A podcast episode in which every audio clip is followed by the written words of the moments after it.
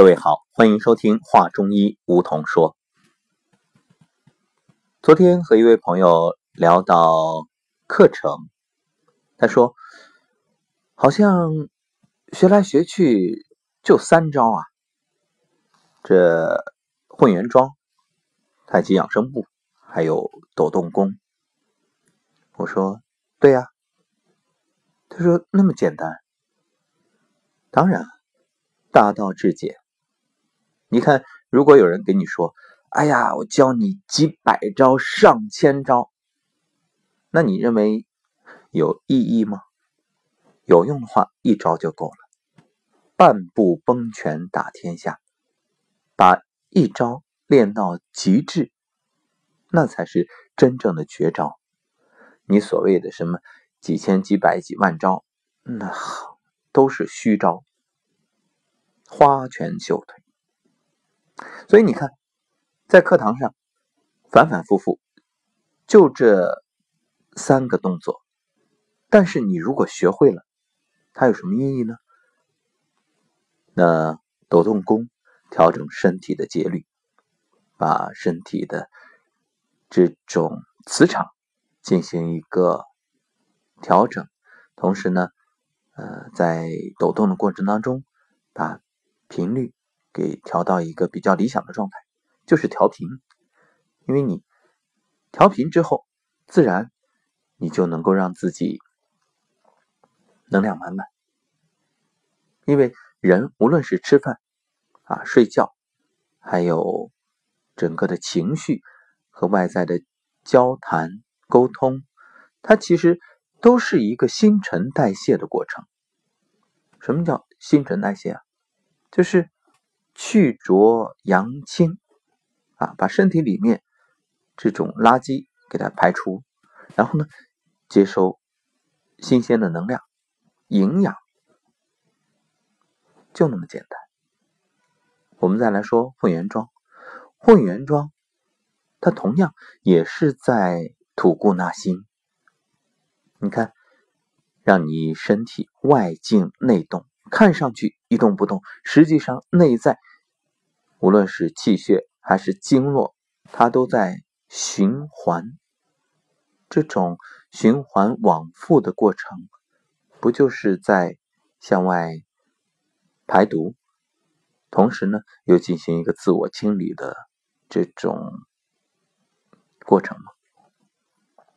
好，我们再来说太极养生步。太极养生步，它是进行一种经络的调整。啊，以这样的方式也做一个自我清理，因为你在做的时候，两边无论是左腿、右腿啊，也无论是弓步啊，还是这个勾脚尖的动作，它都是进行一个嗯清理，因为你会明显的感觉经络的拉伸，这一动一静。一阴一阳，当然，我这里所说的，它还只是一个比较表浅的概念。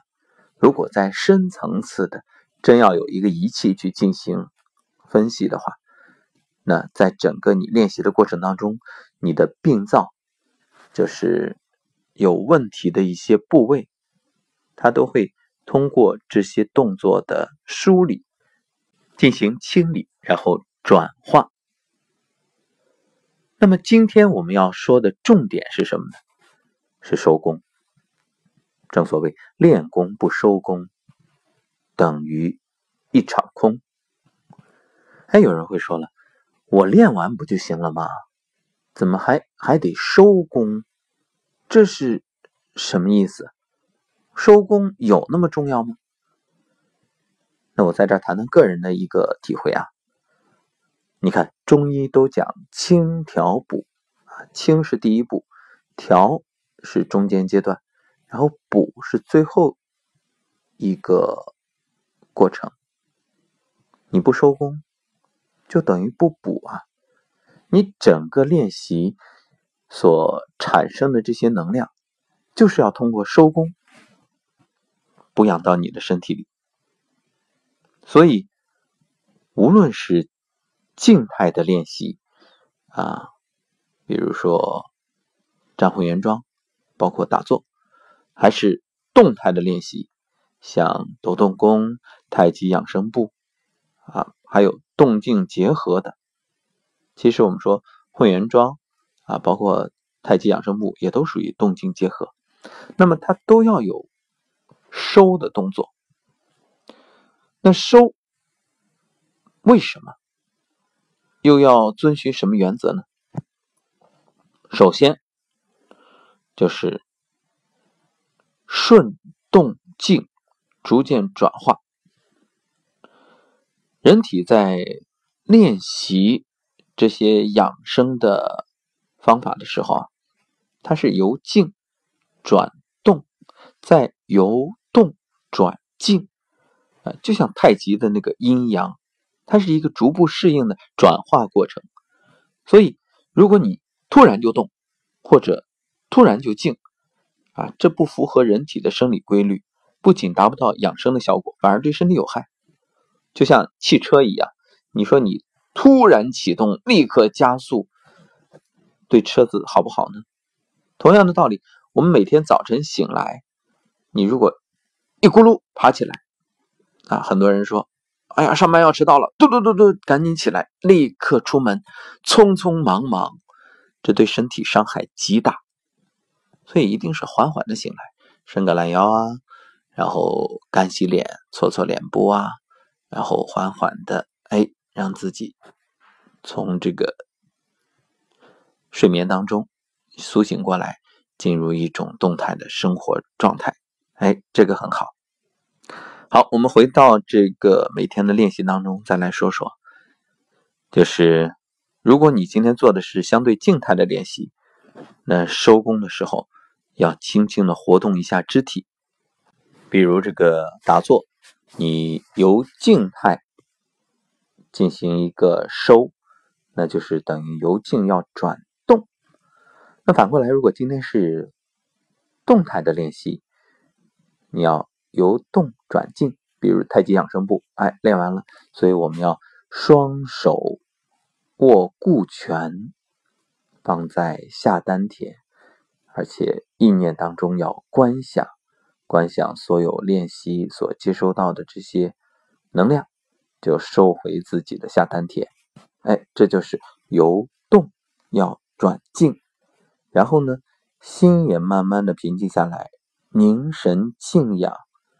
一般来说，三到五分钟都可以。同样，这样呢也可以补动功的不足。因为所有的练习，实际上无论是静功、动功啊，最好的就应该是动中有静，静中有动。动中有静，你比如太极养生步，看上去它是动的，但实际上你在保持一个状态的时候，它是静的。另外，你的心是静的。啊，它是属于一种外动内静，心是如如不动，纤尘不染，可以说心如止水。那反过来，静态的练习，比如混元桩，它又是外静内动，看上去一动不动，实际上你内在的这种经络的循行啊，呃，包括气血的运行啊，它是属于动的。因为为什么我们说冷热酸麻胀痛痒？大小轻重沉渣滑，这种身体的感受，它其实都是一种好转反应。所以好转就是让你身体原有的那种病态的平衡被打破。所以在这过程里，有人会打嗝，有人会放屁啊，有人甚至会有一种情绪上的流露啊，自然的流泪，这也是排毒啊。泪水当中有很多的毒素，嘿。这都是你情绪上的淤积，你以为你没有，你以为你很平静。你看生活当中看上去特别平静、特别平和的一些人，这分两种：一种是真正的平和，中正平和，不偏不倚，以中为度；一种是假装的平和，就是我要让别人知道我是好人，我的情绪不能轻易流露啊，或者说整个的家庭环境就要求我必须是笑脸相待。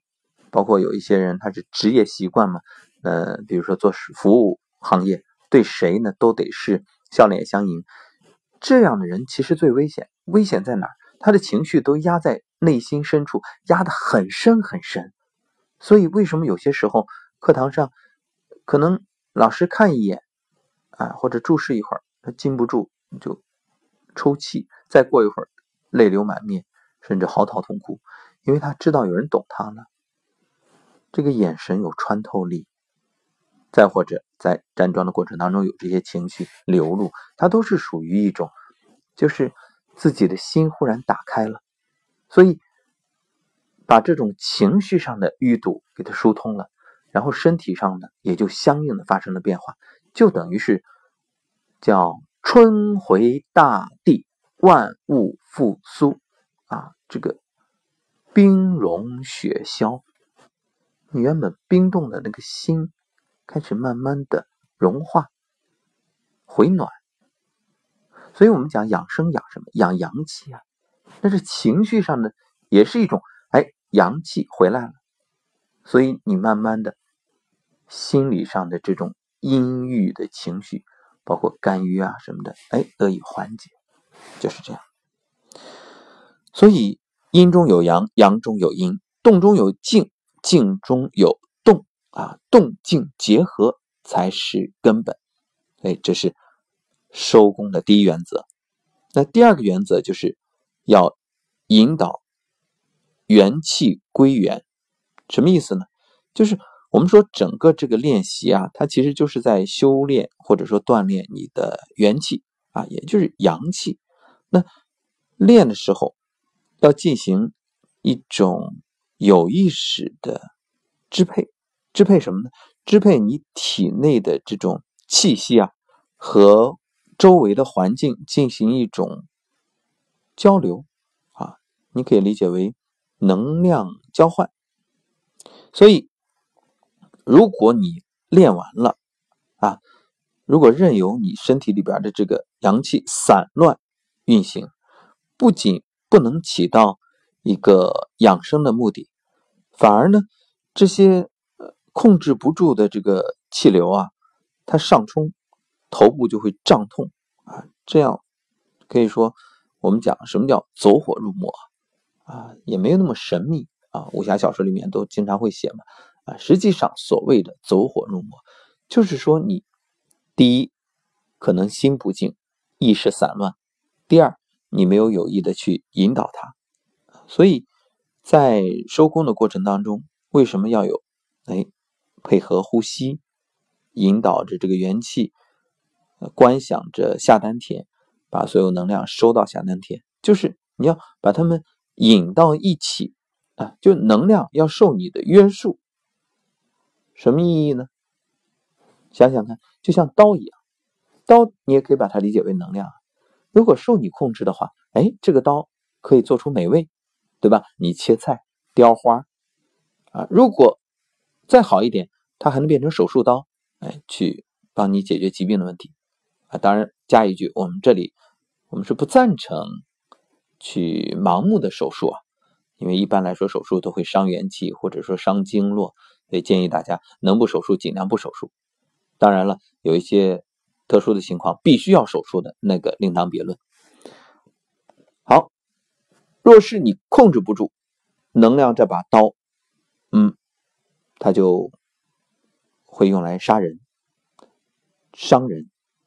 那你说这是不是就变成了一种？